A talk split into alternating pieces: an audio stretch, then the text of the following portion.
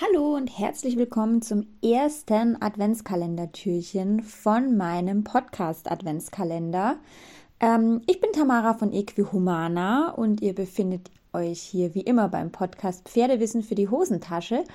Und ihr werdet in den nächsten 24 Tagen immer eine kurze Folge mit Übungen, Tipps, Ideen und Impulsen für euch und euer Pferd bekommen in diesem Podcast Adventskalender. Die heutige Folge dreht sich um das Thema Kompression.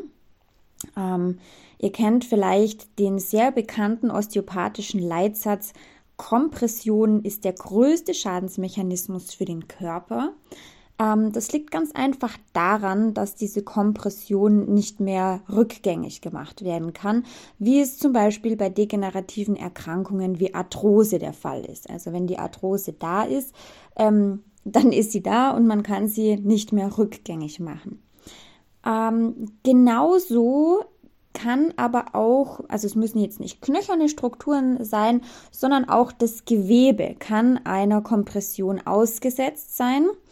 Und hier ist es bei unseren Pferden besonders häufig das Gewebe im Rückenbereich, weil da einfach der Sattel drauf liegt, der Reiter sitzt drauf, da ist ein Gewicht und dieses Gewicht drückt sozusagen das Gewebe zusammen.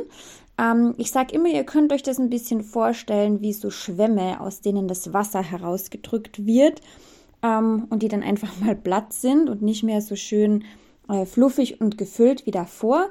Und diese Schwämme brauchen dann eine gewisse Zeit zur Regeneration. Das heißt, sie brauchen eine gewisse Zeit, bis sie sich wieder mit diesem Wasser fertig aufgefüllt haben.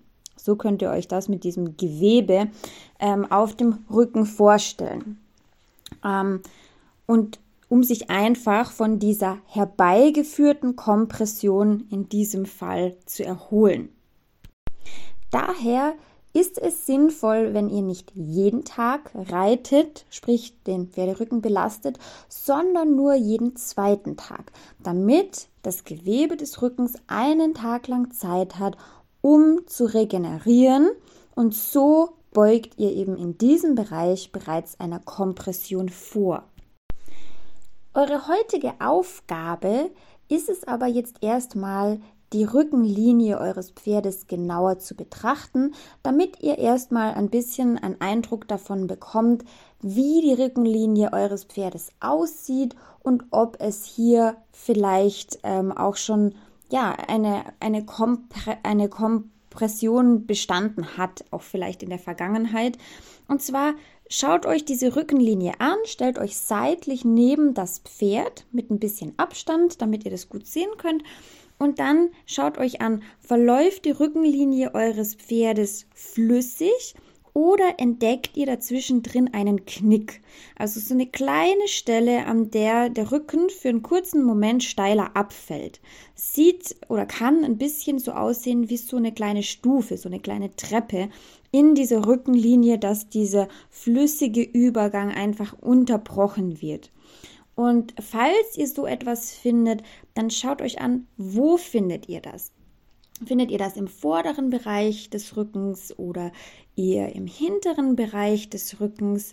Ähm, bei den meisten Pferden ist gerade dieser Bereich hinter dem Widerrist interessant. Das ist eben genau da, wo dann der Sattel und ähm, schlussendlich dann auch der Reiter sitzt.